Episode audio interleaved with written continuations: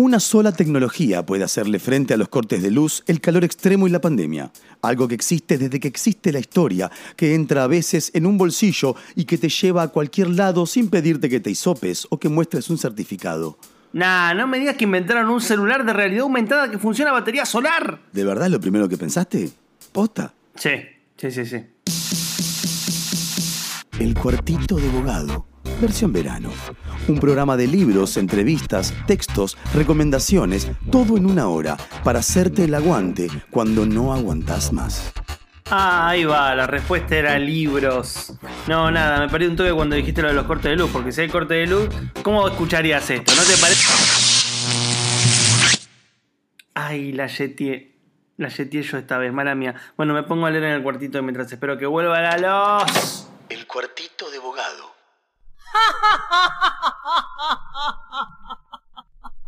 ¿Por qué ríes así? Y no tienes razón para amargar mi corazón. Tú sabes que te Muy bien, otro capítulo del Cuartito de Abogado, ese programa dedicado a hablar de libros y en este caso vamos a hablar de una novedad, de un poeta de referencia eh, que al mismo tiempo también tiene que ver con la salida de, un nuevo libro dentro del sello relativamente reciente que es el sello de la revista Rapalo. Eh, si no me equivoco es el cuarto libro, nosotros ya habíamos entrevistado a los chicos de Rapalo en relación a la salida de la editorial, la aparición del primer libro, etcétera. Y en este caso es un libro significativo porque se cruza por varios frentes con, con lo nuevo, con, con, lo interesante, que es la salida de un nuevo libro de Martín Gambarota, quien está del otro lado. El libro se llama Sangría. Martín, ¿cómo estás? Hola, ¿qué tal? ¿Todo bien? Gracias por la invitación. No, por favor. Martín, eh, bueno, eh, empiezo por la pregunta, ¿no? Digo, ¿qué, ¿qué, hay en Sangría que te haya motivado a vos en algún punto sacar el, eh, el libro, justo con los chicos de Rapalo, teniendo ya, si no me equivoco, tu último libro tiene un par de años, ¿no? El anterior a este, que es Para un Plan Primavera, 2011, que es el que salió Sí. por Vox, si no me equivoco. Sí, 2011 salió por Vox, más bien una plaqueta, es algo más breve. Sí, sí. Esto es, esto es un poco más, un poco más extenso. Y en realidad es que me, digamos, tratando de escribir o escribiendo o en el proceso de, de escritura me, me fui encontrando con un texto que me parecía que podía funcionar y que podía salir, ¿no? Y, y así fue, digamos. Claro, y, y un libro que justamente, para ponerlo como en una temática, da esta especie de sensación de, del invitado no deseado, ¿no? Que es una temática que va atravesando todo el, todo el libro, ¿no? De, de alguien que cree que está en un lugar para hacer algo y de repente eh, eh, esta especie de. Yo la llamaría como una extraña voz omnisciente, pero que no es un narrador, porque esto es poesía, que está todo el tiempo recordando, bueno, igual quédate tranquilo que estás ahí porque te quieren matar. Digo, hay una cosa medio ahí, una tensión que está, va apareciendo en el libro. No sé, vos cómo pensaste justamente ese tema. Sí, es, es poesía, pero hay, un- hilo narrativo, ¿no? Y también un hilo, un hilo mental que va llevando, que digamos que, amalgama el texto, ¿no? Como, si es fragmentario, se puede leer como, como se pueden leer como poemas separados, en realidad el lector o el que lee puede leerlo como quiere, pero digo, eh, por ahí la idea es am- ama- amalgamar eh, un texto que sea una unidad, ¿no? Sí, eh, y, a mí me dio la sensación, pensando siempre que tu poesía dialoga bastante con el contexto político y demás, que había algo en Sangría que tenía que ver con, con cierta idea de que guarda dónde están invitando, ¿no? Me da la sensación como eh, estás entrando, estás eh, siendo incorporado, te sentás en la misma mesa, pero ellos no quieren que te sientes en la misma mesa. No podía dejar de leerlo como en esta especie de relación con, no sé, con la lectura, no quiero hablar de coyuntura política, pero un poquito sí, con la lectura acerca de cómo van derivando, no sé, los movimientos populares, la relación con, con esa cosa eh, siempre de peronismo flotante que aparecen en tus textos, por poner algún título. Por ahí me equivoco, pero yo sentí que, había como una especie de relación con, con una lectura de lo que estaba sucediendo. Sí, es, es gracioso, porque por ahí es el, que, menos intención tiene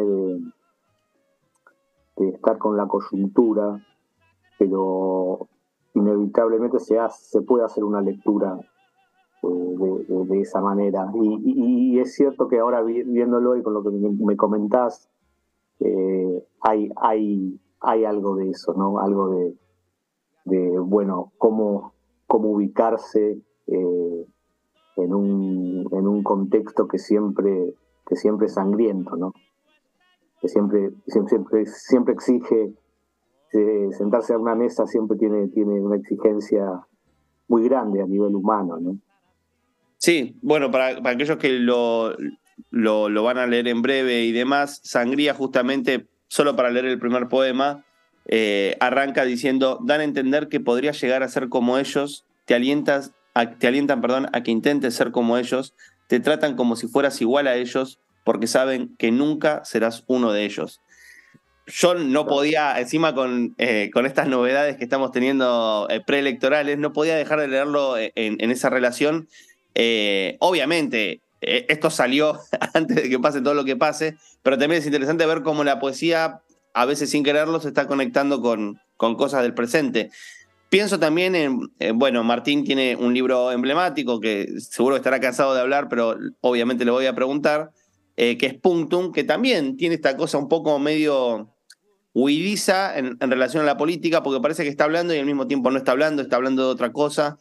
Em, yo creo que, que Puntum en, algún sentido eh, quiebra la década de los 90 y al mismo tiempo abre la posibilidad de pensar una poesía que se refiera a ese momento histórico y esa manera de hacer política. ¿Notás esa constante en lo que escribís? Digo, siempre estás como si estuvieses peloteando con, la política eh, dentro de tu poesía.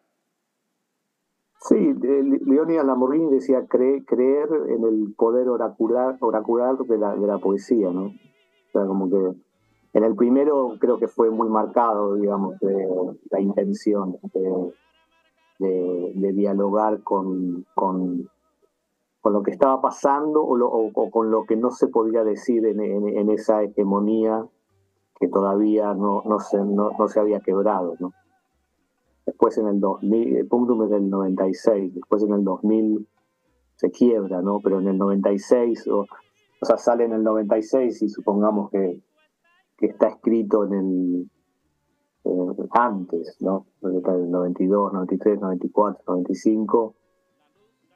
Eh, había, una, había una hegemonía que no permitía decir ciertas cosas, ¿no? Era como, como esa familia donde no se puede decir algo que, que, es obvio que está y, de, lo cual no se puede hablar. Entonces ahí se, ahí se combinaron todos esos elementos y, de, eso, de eso habla el texto. ¿no? Sí, y aparte también eh, diferentes lecturas críticas lo marcan como un momento de, transformación de, la estética de los 90. Eh, lo digo también con cierto pudor, porque tampoco el objetivismo, que es la corriente que, muchos han pensado como propia de, esa década, es apenas una de las muchas corrientes que también están dando vueltas en el mismo periodo. Pero a mí lo que sí me parece interesante, y, ya lo digo como, como una lectura propia, es que me parece que Puntum lo que hizo en su momento, además de, hacer ingresar esa referencia a la política y demás, es también agujerear un poco la estética objetivista y empezar a abrirla a una cosa que se parece por momentos al neobarroco, por momentos a, algo más de, reflexión, casi te diría que, raya con la definición conceptual, con algo medio filosófico que se repite mucho en tus poemas. Justamente acá en Sangría hay un poema que me gusta mucho que reflexiona acerca del marco y de la puerta, ¿no? La puerta como algo impuro y el marco como algo puro porque funciona solo sin puerta. Digo, una reflexión eh, casi eh, esto, ¿no? Terminológica eh, metida en el poema, que ya también en punto la puedes encontrar. Es más, el libro empieza con una cosa medio aritmético definitoria y se va repitiendo y va volviendo a aparecer a lo largo del libro. ¿Notas que tu poesía también tiene esta cosa, o esta beta, si querés, eh, más de reflexión de términos? No, no, quiero llamarla intelectual, pero sí con, este corrimiento en donde parece que sea necesario definir, pensar, repensar, reflexionar en el poema, etcétera. Sí, hay algo de eso, pero siempre con, relación al texto, ¿no? Como vos mencionabas que el objetivismo y, digamos, hay, hay, una, hay, hay una cuestión política, pero también hay una cuestión de eh, literaria ¿no? en los textos, como de dialogar con el campo literario. Y en ese sentido me parece que se, se, enmarca lo, lo, lo, lo, teórico, lo de definiciones, ¿no? el, el marco sin puerta y demás. ¿no? Tiene, tiene, creo que tiene más que ver con un diálogo con el campo literario eh, que con el campo filosófico. ¿Y con quién te, si te puedo preguntar, con quién pensás que estás discutiendo ahí o conversando en términos de sangría? Si hay un interlocutor específico, qué sé yo, por ahí no lo hay. Sí, es buena la pregunta, eh, porque en sangría está como más, está como menos definido eso. Eh, digamos que, estaría dialogando con, con las nuevas editoriales que aparecieron este, en algún momento y, los nuevos textos que aparecieron en un momento con, con después del 2000, supongo, digamos, cuando sale Punto no hay tantas editoriales, ¿no? Es como un campo más, más definido, más definido, pero y ahora, bueno, hay redes sociales, hay un, montón de editoriales, entonces por ahí hay un diálogo con eso, ¿no? De hecho, sale sale en esta editorial que es Papalo, que es como una editorial este, muy pequeña, ¿no? Muy nueva. Sí, y aparte un poco anacrónica, porque hay muchas editoriales, pero hay muy pocas publicaciones de, revistas de, poesía. Claro, claro, claro, también. Entonces parece como medio, digo, se vuelve a repetir algo de Punctum, ¿no? Un, para, para aquellos que no se escuchan, Punctum eh, salió ganador de un premio que llevó adelante Diario de Poesía, eh, y un poco eso es lo que impulsó al texto a que, a que salga publicado. Y acá también está la bandera de una revista de poesía como Rapalo, que tiene su editorial y que está editando el libro de Martín. Digo, parece como una especie de, arco, ¿no? Que se dibuja entre biográfico y, otra cosa. Sí, no había pensado, no lo había pensado así, pero sí es cierto. También es, una también es una revista en papel y publican muchas cosas. Este, también es una revista más, más bien con un que tiene que, entre otros intereses tiene interés en, una poesía política, ¿no? Este, sí, aparte abierta más a, muchas estéticas, porque uno agarra una revista de Rapalo y hay poemas del más diverso tipo. Sí, sí. Em, Martín, en Sangría también está algo que, me parece tan, que, bueno, vos un poco lo mencionaste, ¿no? Este carácter fragmentario, que, también tiene que ver mucho con, tu poesía. Yo no sé cómo trabajás ese tema del fragmento, ¿no? Digo, eh, en Punctum, en muchas lecturas hablaban de ese carácter fragmentario como esta falta de unidad que se podía leer en una generación. Pero digo, tantos años después, volviendo a insistir con el fragmento, no sé si hay una especie de eh, imperativo, como bueno, no puedo escribir de otra manera que esta, o, también estás pensando que hay una intención al armar esta poesía tan, eh, para ser paradójico, desarmada. Sí, hay un poco de las dos cosas. Hay un poco el no puedo escribir de otra manera que no sea esta, o, no quiero escribir, ¿no? Porque por ahí, bueno, yo tengo, tengo algunas prosas sueltas en revistas, entonces como que ojalá no, no sé si no puedo, no, no quiero escribir de otra manera que no sea esta. Eh, es un poco la, la y, también como una concepción, como un, un, concepto de obra, ¿no? Como pensar que este libro se ubica con relación a los otros libros también, ¿no? Entonces eh, hay un poco de las dos cosas, un poco de, eso, ¿no? Em, Sangría sale en este 2023, el último libro que en realidad es, la plaqueta eh, de, 2011 de Vox. Em, pasaron varios años en, el medio. Sos una persona muy leída, pero también al mismo tiempo con, poca obra. Yo digo, por, con poca obra publicada. Lo comparaba un poco con Sergio Raimondi, que hace poco sacó Lexicón, que me encantaría hacer una entrevista a él como para ir completando el friso. Pero a lo que voy es que también Sergio tiene, si querés, dos libros, Poesía Civil y el que acaba de salir por Mansalva. Eh, Sí. ¿cuál, cuál es la relación que vos ves o pensás con respecto a esta... Digo, que no implica que escribas o no mucho o poco, sino que en verdad sale publicado cosas muy puntuales y con mucho espacio de tiempo entre un libro y otro. Sí, un poco eh, tiene que ver con, en mi caso, en el caso de, Sergio, es verdad, es, como, como que también, pero, pero me parece que estuvo trabajando un montón de tiempo con el libro este que salió ahora. En mi caso, eh, tiene que ver con la satisfacción de decir, como la, la- seguridad o, o- la mínima seguridad de decir, bueno, esto, esto me interesa que se publique y no se, no se me da. O sea, como que tiro, tiro un montón de cosas, digamos.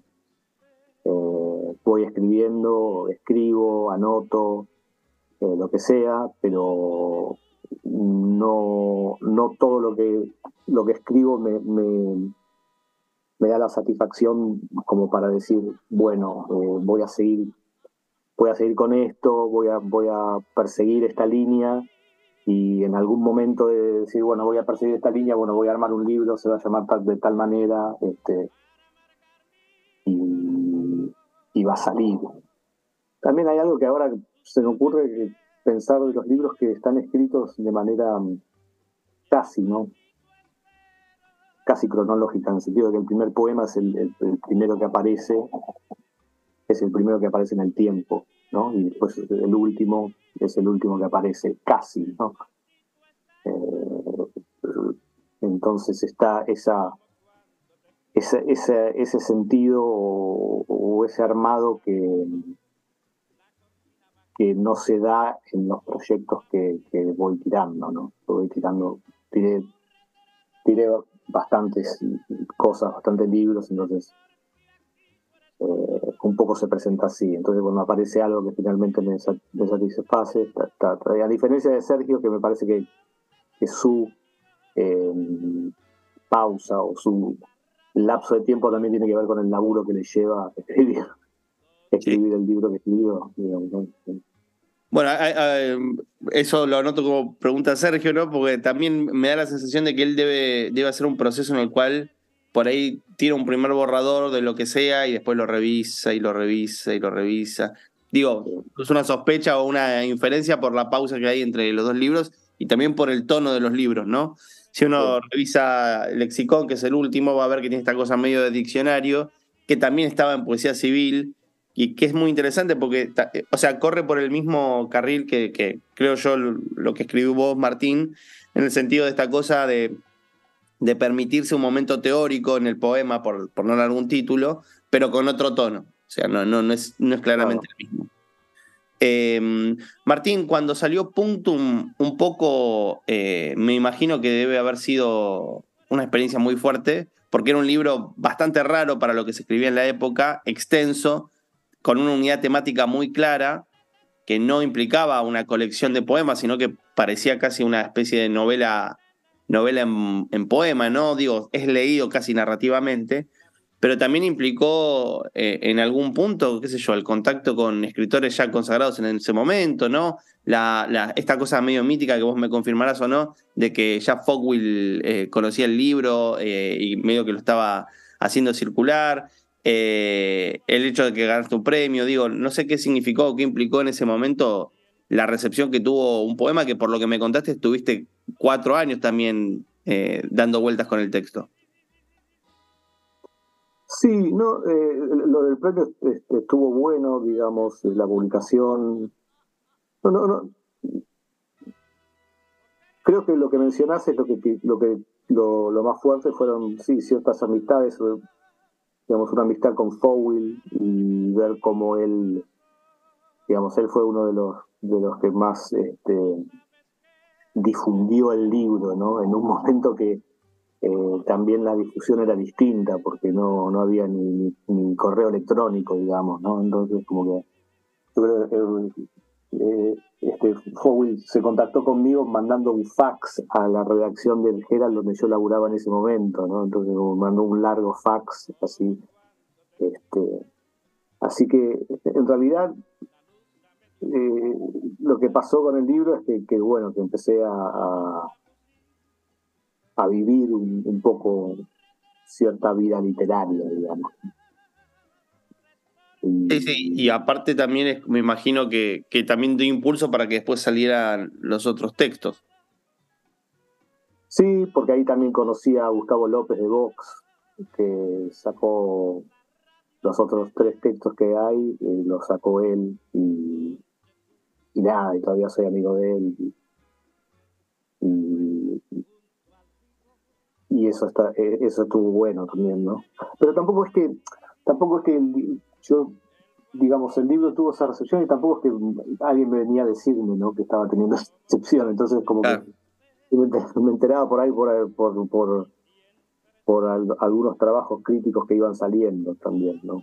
Este, ¿Y ten- tenías contacto ahí como para... oh, la palabra no es contacto, sino interés en ver qué, qué decía la crítica? Porque digo, Punctum es un libro muy empujado por la lectura crítica, hasta el punto de que vos fíjate que yo te dije medio que hay muchas lecturas, a las cuales algunas suscribo y otras no, que lo marcan como un mojón, como un hito dentro de lo que sería el- la poesía de los 90. Pero bueno, por ahí ya en, en- en, eh, apenas salido el libro empezaste a tener esa recepción crítica, no sé, algún artículo, más allá de las reseñas, digo, algo que tenga que ver más con el costado académico, si se quiere.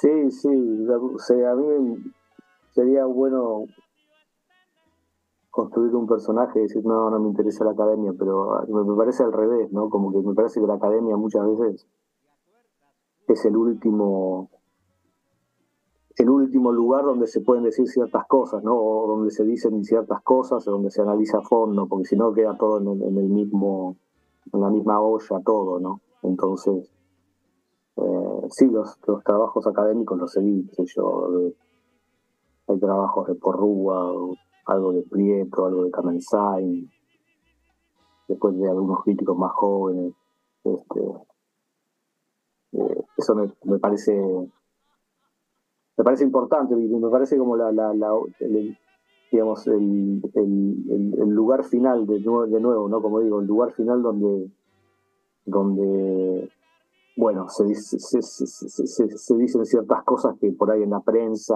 quedan más licuadas no en la prensa en la prensa del día a día todo se mezcla no Eh, entonces eh, sí lo, lo, lo considero importante, digamos. Eh, Martín, como última pregunta, ¿cómo considerás que, que entra sangría en, en el resto de, de tu producción? ¿Hay una especie de, lectura, y esto un poco lo, lo hablé con, tus editores y, también lo pensé en, en estos días, de que podés armar eh, lo que vas escribiendo en, en conjuntos, en grupos, casi como si fuese una especie de trilogía que, se cerró y que, bueno, Sangría, no sé hasta qué punto es un libro, un rara avis, algo que escapa a, a esa organización en grupos, o es quizás el inicio de, de un nuevo ciclo. No sé cómo lo estás viendo. Sí, yo, yo mm, por momentos lo veo como el inicio de, mm, de un nuevo ciclo o, o- o supongamos una trilogía. El tema es que tiene que aparecer, tienen que aparecer las otras, No. las otras partes. Sí, falta un tiempo para, para que sea trilogía. Claro, Claro, falta un tiempo. Eh, igual yo eh, bromeo con los editores diciendo, bueno, miren que tengo dos más, ¿no? O sea, miren que esto es una tr- trilogía, que tiene, así que, bueno, prepárense. Pero, pero en realidad no, no está. Pero sí me parece mejor ve- verlo como el comienzo de algo nuevo que, como, el, como el final o como la continuidad de- del- otro ciclo. En, al- en- en algún sentido, eh, eh, por momentos pienso que viene a cerrar, o sea, que bien que viene a cerrar lo, lo anterior, que son tres libros y una plaqueta, ¿no? En todo caso hay que ver, esa plaqueta queda en el medio y en realidad es como, como, como que se podría re- eh, reformular en, en, esta, en lo que sería este nuevo ciclo, ¿no? Sí, aparte de una plaqueta que, que la veo como eh, quizás optimista en relación a, a- a cómo se mueve eh, frente a la primera trilogía y esta que se está abriendo, ¿no? Porque digo, Sangría tiene una cosa muy visceral y paranoica, que, que repite algunos elementos de Punctum, pero los actualiza en este mundo eh, de otra manera, digo. En cambio, para, para un plan primavera, yo por lo menos cuando lo leí lo vi como algo un poquitito más, eh, bueno, justamente programático, como que va hacia adelante. Y acá es como una especie de detención paranoica que está todo el tiempo, viste, mirando, mirando por sobre el hombro a ver qué es lo que está pasando al costado, porque si te descuidas, está frito. Esto lo digo como una impresión de, lector temática. El libro obviamente hay que visitarlo para, para profundizar un poco más la lectura. Martín, te agradezco mucho por la entrevista. Estamos grabando un jueves a la mañana, el momento donde los dos nos podíamos encontrar, así que agradezco también el esfuerzo y te mando un saludo muy grande. Bueno, gracias a vos, te mando un abrazo y gracias por la invitación. No, por favor. El libro es Sangría de Martín Gambarota, salió por el sello Rapalo, pueden conseguirlo, es solo buscar Rapalo en la web. Ya se presentó hace un par de semanas, pero está más que disponible. Yo les diría que se apuren porque esto va saliendo en tandas, así que no se queden sin su ejemplar de Sangría. El cuartito de abogado, la mejor manera de marcar una página.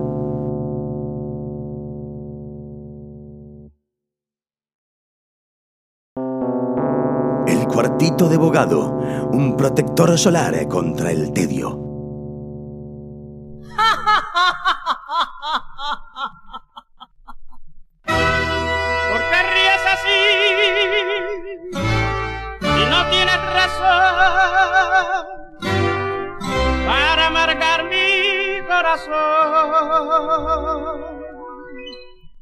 sabes que te quiero. Muy bien, eh, segundo bloque del cuartito de abogado. En este caso vamos a hablar con un escritor que está presentando una nueva novela, Los Kilmers.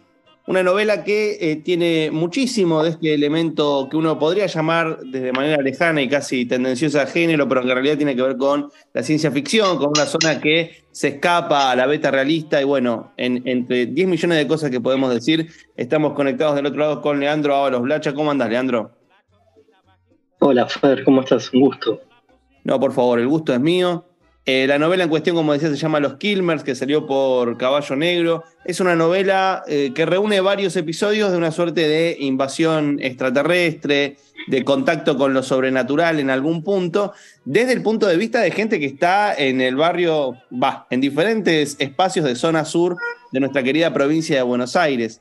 La primera cuestión, Leandro, la pregunta que te voy a hacer es, eh, cómo dialoga ya en tu literatura, ¿no? Porque el antecedente es Massachusetts, cómo dialoga eh, en tu literatura esta cuestión de tomar elementos propios de géneros bastante tradicionales, pero trasladándolos a eh, zonas de la provincia de Buenos Aires. por un lado creo que tiene que ver como con, gustos personales, básicamente, que es también como la, la literatura que me gusta leer o leo mucho el, género fantástico, la ciencia ficción, el terror, siempre fue la literatura que, más me gustó. Eh, quizás también por la cual entré a, la lectura, ¿no? El vínculo con la lectura creo que se, forjó mucho desde, esa, la literatura de género.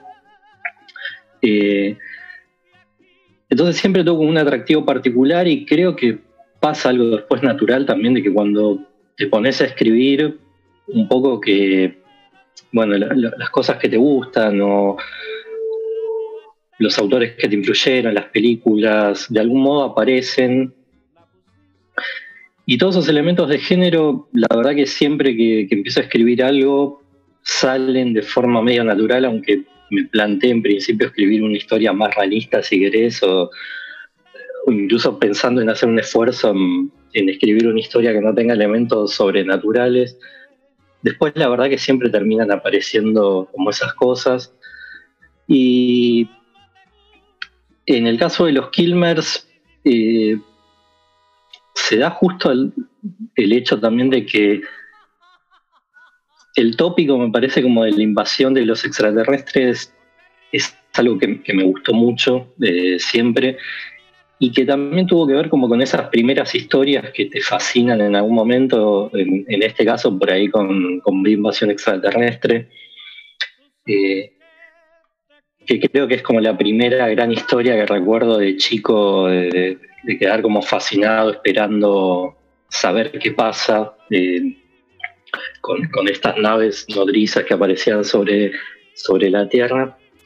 Y, que en algún punto creo que también pasaba con el Eternauta, nuestra cosa de, ver un tipo de historia similar y que en el caso del Eternauta además tener el, condimento extra de que era una historia ambientada eh, en tu país, en, no en tu ciudad, yo soy de Quilmes, pero lo veías como algo cercano, ver la cancha de River, tenía una cosa eh, que por ahí el peso que tiene esa historia es, muy fuerte desde ese lugar, el, como un primer paso a pensar que ese tipo de cosas se podían escribir eh, ambientándolas en tu propia ciudad y no solamente ¿no? como solíamos ver en películas en, Nueva York en capitales.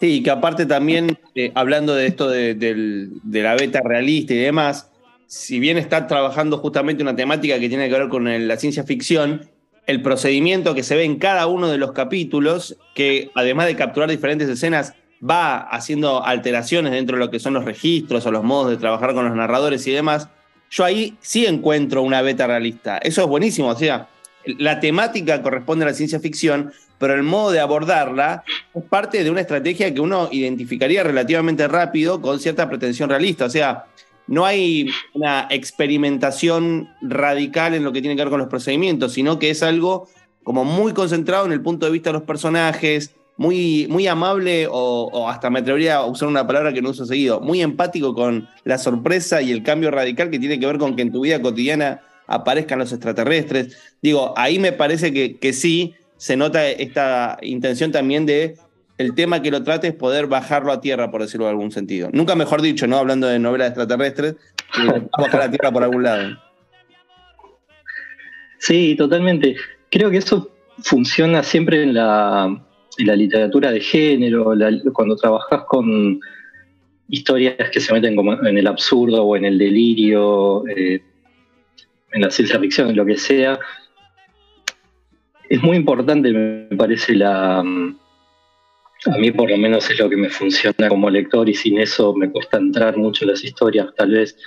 Eh, que en realidad todo se piensa mucho desde el, desde realismo, solo podés pensarlo desde ese lugar para ser parte del lector de una historia que, bueno, que podría estar ambientada en Marte o donde sea, pero que si no tenés esa, esa cuota como de, bueno, el realismo del verosímil, de, un escenario, de un mundo, de unos personajes, creo que es muy difícil contar lo que fuera, cualquier tipo de historia. Sí, y es cierto que, digamos, eh, el tipo de, anclaje en un registro o en una serie de procedimientos identificados con el realismo, como vos bien decís, en algún punto es una entrada mucho más amable para algo que sí se escapa de lo usual y que, y acá ya te llevo a un punto de comparación con, con la producción de los últimos cinco o seis años, que de repente vos no sos lo como pasaba con Massachusetts, que eras un rara avis, ¿no? Que era como una novela que tenía como esta cosa de, che, esto es nuevísimo. De repente, si bien Massachusetts fue una especie de mascarón de proa de toda una serie de literatura que empezó a aparecer después, que sí mezclaba estos dos mundos, ¿no? el mundo más inmediato de lo cotidiano con temáticas que por ahí tienen que ver con los géneros más por fuera del realismo, ¿no? Terror, ciencia ficción, inclusive cierto modo el fantástico. ¿Sentís que, ese cambio en algún punto eh, es, como algo mucho más visible, digo, o es un cambio subterráneo que todavía no explotó del todo? No, creo que sí, en algún punto Verasachusetts me parece que también tenía algo más caótico desde la escritura, pero del hecho de, bueno, también no saber muy bien lo que uno estaba haciendo. No es que uno, uno lo sepa tanto, pero hay como una forma de pensar las historias que, bueno, ya lo fuiste haciendo algunas veces en el medio. Eh, y con Verasachusetts, en realidad creo que fue empezar esa historia, descubrirla un poco de a poco, descubrir el mundo que se iba formando, el personaje que se iba formando, incluso empezar por una historia que tuvo como disparador, sí, al, personaje de esta zombie, y estaba muy centrado en ella, quizás en lo, que pensaba, en lo, sabía que quería que ese personaje entrara como en una ciudad tipo Quilmes o Erazatei, pero era como ir pensando en lo que le pasaba a ese personaje, yo le, iba escribiendo en el taller de la ISECA todavía, y bueno, era semana a semana ir escribiendo eso, ver cómo avanzaba, y de golpe sí me di cuenta por ahí que había algo del, del personaje que, que más allá del personaje tenía que ver como con esa ciudad que se estaba construyendo, con esos cruces de, de esta ciudad que por ahí conocía, con una ciudad un poco más fantástica o, vinculada a universos narrativos. Y se fue formando un poco como sobre la marcha todo, ¿no? De golpe eso terminó o hubo que encontrar una forma de terminarlo. Quizás con, por lo menos con esta, con esta última novela de los Kilmers, un trabajo un poco más consciente, en, por lo menos en cuanto a la forma. siempre tuve la idea como de trabajar con estos capítulos que fueran, que tuvieran, digamos, esta conexión siempre a un mismo universo, pero que no continuaran necesariamente como con los personajes, que tuvieran autonomía, casi como pensar en un híbrido siempre entre, entre un relato y un capítulo de novela. Y sí ver cómo se podía trabajar cosas que creo que uno piensa con la novela, por ejemplo, cómo contás determinada trama o, lo que puede pasar con un personaje concreto, casi como estas ideas de arcos de personaje, que siempre se vinculan como con el corazón de la novela, como con el lugar del cual uno tiene que pensar lo que va a ser la novela que, que armás, por lo menos de una mirada tradicional de, de cómo pensar la escritura, me parece. Entonces quería que de algún, algún punto esas tramas, esos arcos de personajes funcionaran eh, sin que eso fuera como el centro del texto en sí. Entonces que, cada capítulo contar una cosa diferente y ver cómo un poco en los bordes de estos capítulos eh, podía estar funcionando como esa trama global de, de la invasión. Yo por ahí con, al pensar este tipo de historias de, por ejemplo, de, la invasión extraterrestre, creo que se viene una cosa formal generalmente que tiene que ver con historias mucho más, eh, bueno, que te cuentan cómo llegaron, cómo son, cómo es ese universo de todos los personajes, conoces como las historias, los flashbacks, por lo menos en estos que van a representar la resistencia, por ejemplo, a los, a los extraterrestres que vendrían a ser casi como el héroe. Y, y ese tipo de novelas me cansa, no me gusta tanto como lector. Eh, o, con el tiempo fui perdiendo quizás un poco el gusto por leer eh, eso, no sé si, por lo lineal o hay algo formal que creo que, que se repite mucho y que por lo menos no quería pensar esta historia de ese lugar. Eh, entonces sí hubo un trabajo un poco más consciente desde lo formal, sobre todo en este texto, de, cómo se podía tratar de, cómo podía tratar yo de escribir una novela que, que tuviera esa trama, que contara algo de ese arco de llegan unos invasores, hay una resistencia que se forma, pero sin prestar atención en esos acontecimientos, sino en otros que pudieran ser de cualquier tipo, digamos. Sí, eh, justamente hay algo que, también me, interesa de este, de este movimiento doble, ¿no? Que es situar una historia de, de, género, de ciencia ficción, dentro de un territorio muy a la mano, muy cotidiano, muy propio de tus aspectos biográficos, que un poco también fuerza la construcción de personajes que tienen que ver con ese mundo cotidiano y que al mismo tiempo me parece a mí que es algo que también se puede encontrar, por ejemplo, en la literatura de Mariana Enríquez, hablando de Zona Sur también, ¿no? Que es eh, el traslado de ciertas temáticas de, terror en Lanús, por ejemplo.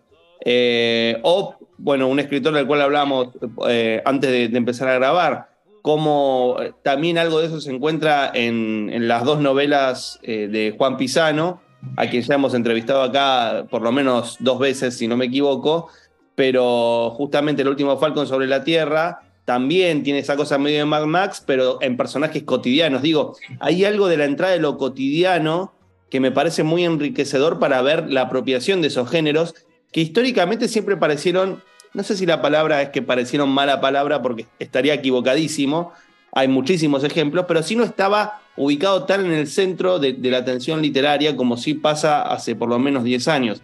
Es más, eh, recuerdo buenamente un texto de Elvio Gandolfo, eh, un escritor y también eh, crítico muy respetado, que nosotros respetamos al menos, pero Elvio Gandolfo tiene un artículo en donde dice justamente acerca de la literatura argentina que la ciencia ficción la literatura argentina no existe. Entonces pasamos de eso a de repente estar hablando con vos acerca de esta novela. Me parece que hay un eje muy interesante que tiene que ver con esta apropiación tan, tan interesante que tu novela al menos eh, evidencia. Em, Leandro, no sé si vos, eh, digo, tenés algún tipo de eh, lectura puntual que te sirva a vos para poder pensar estos temas, ¿no? No sé si lees los clásicos de la ciencia ficción. Cuando te estaba escuchando y pensaba en esto de lo cotidiano mezclado con la ciencia ficción, lo, primero que pensé es en Crónicas Marcianas de Bradbury, que casi te diría que tiene un procedimiento bastante similar por esto de las escenas y de trasladar todo a lo cotidiano, ¿no? De repente la invasión a Marte tiene que ver con la construcción de una casa para una familia, cosas por el estilo, ¿no? Eh, pero no sé si tenés otros antecedentes o si le pegué y, justamente estaba leyendo Bradbury antes de esto. Eh, sí, que Bradbury en realidad es como, y ese libro, Crónicas Marcianas, es también creo que uno de los primeros libros que, me fascinaron como, lector, de, leerlo en la adolescencia y no poder creer lo que estabas leyendo por ahí. Y eh, siempre fue un libro que, fue uno de mis favoritos y que cada vez que, lo releo nunca siento que se haya perdido nada de ese, como ese encanto. Eh, entonces sí hay algo de, de Bradbury, pero en todo sentido, también por su modo de, pensar la, escritura, como vos decías, eh, Bradbury siempre trabajó no como mundos que tenían que ver con su vida, con sus historias, eh, en clave de género, pero si, uno lee como los, los, textos o artículos de escritura de Bradbury, los consejos que da, siempre cuenta básicamente que lo que él estaba contando era la, vida de, su infancia, su mundo, eh, su referente era Sherwood Anderson, algo que tenía que ver mucho más como con, con contar eh, su, experiencia personal, quizás. Después quizás para la escritura sí, Crónicas Marcianas me parece que tiene algo de eso en cuanto a, algo de esto formal que decíamos, ¿no? de la, relatos que por un lado van contando una trama más grande, más allá de, lo que cuenta cada uno independientemente. Después siento que por ahí hay otros libros que fueron importantes no solo para los Kilmers, que me gustaron siempre, y, que además contaban este viaje inverso al de Bradbury, que es como el de los visitantes llegando a la Tierra, eh, por un lado, el de Frederick Brown, eh, Marciano Vete a Casa,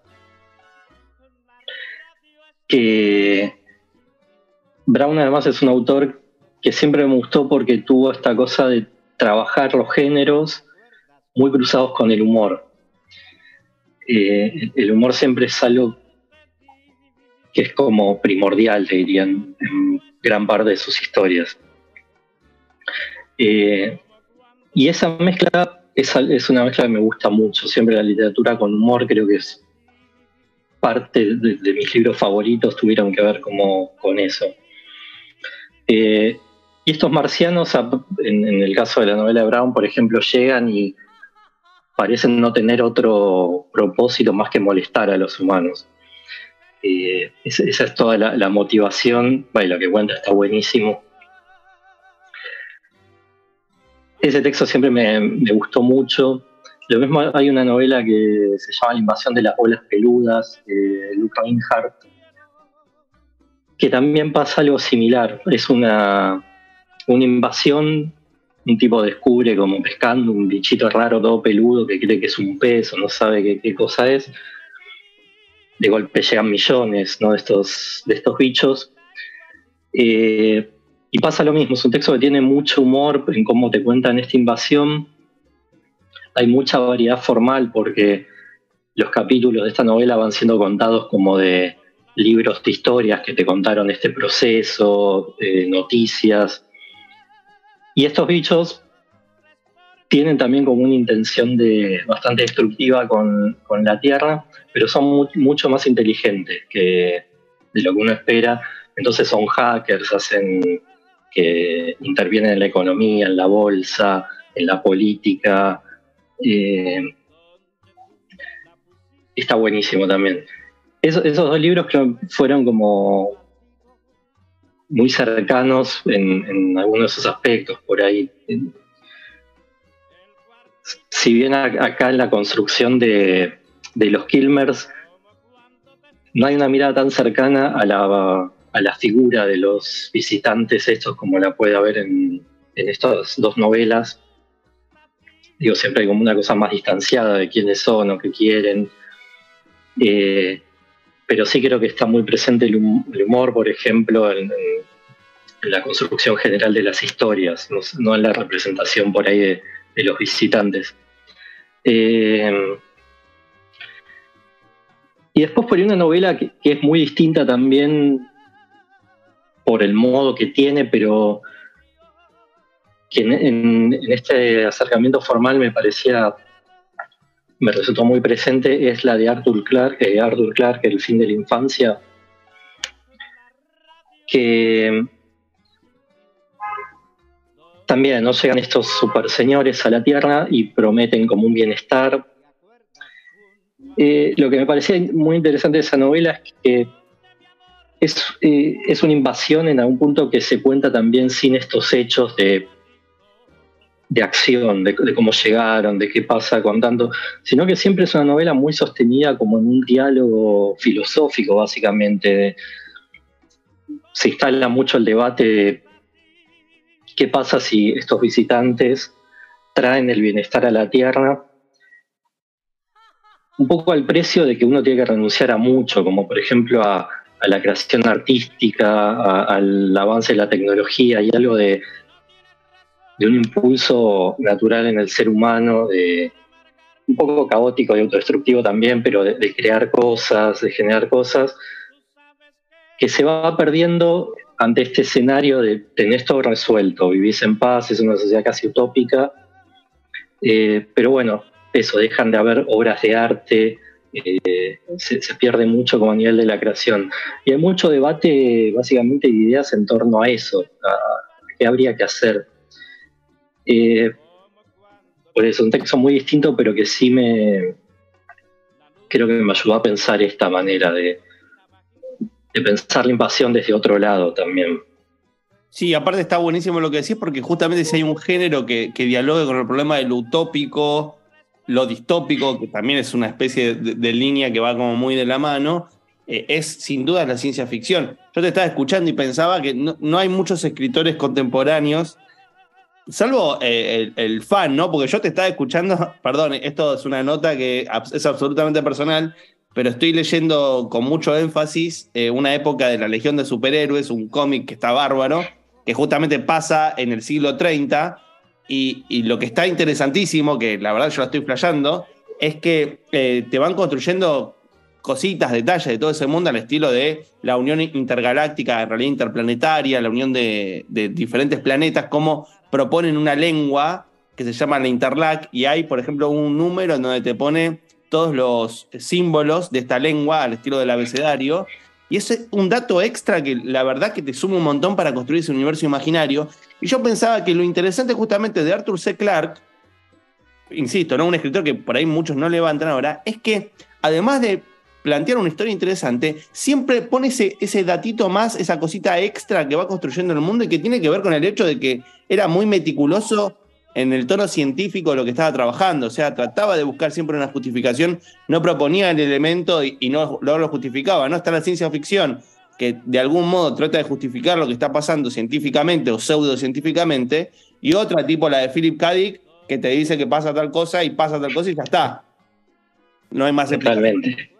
Eh, y está bueno que hables de Arthur C. Clarke, porque no escucho muchos escritores de ciencia ficción que vayan justamente a ese autor, porque es de la línea de los que tratan mal o bien de justificar lo que están contando. Eh, pienso que el otro es Isaac Asimov, ¿no? Eh, en algún punto también los dos con, con cierto background de científicos efectivos, a diferencia por ahí de Bradbury o inclusive de Philip K. Dick. Igual, nada, eh, podemos estar un montón de tiempo hablando de estos autores que son maravillosos. Siento que estamos en el mundo Sí, de Minotauro. Claro, sí, sí, sí. Eh, Lean, una última pregunta. ¿Dónde se puede conseguir los Kilmer? Porque sale por Caballo Negro, que está muy bien distribuido, pero por ahí vos querés dar algún otro tipo de, de link para que la gente pueda conseguir la novela.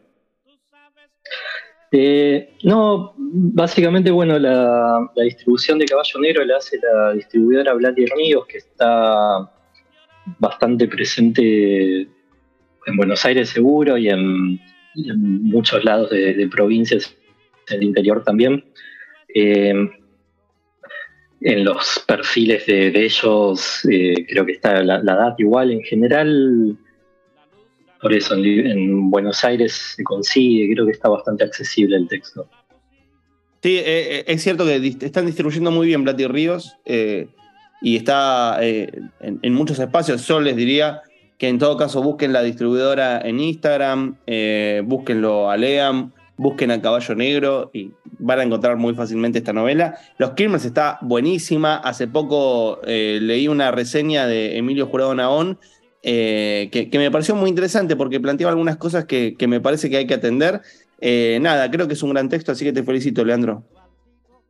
Muchas gracias, Fer, gracias por leerlo también. No, por favor. Eh, estamos cerrando el cuartito de abogados. Si ustedes nos están escuchando por FM La Tribu, después de esto sigue la programación nocturna. Pero si están en formato podcast, quédense, porque seguramente el algoritmo pondrá otro capítulo y así usted quedará encerrado en este extraño mundo. Cerramos la puerta del cuartito, pero solo por hoy. Si te quedaste manija o picaporte, puedes escuchar todos los capítulos del programa en el canal de Spotify, El Cuartito de Abogado, o seguir la cuenta arroba. Y si no, no importa. Que nada te distraiga del libro que te distrae de todo. Hasta la semana que viene.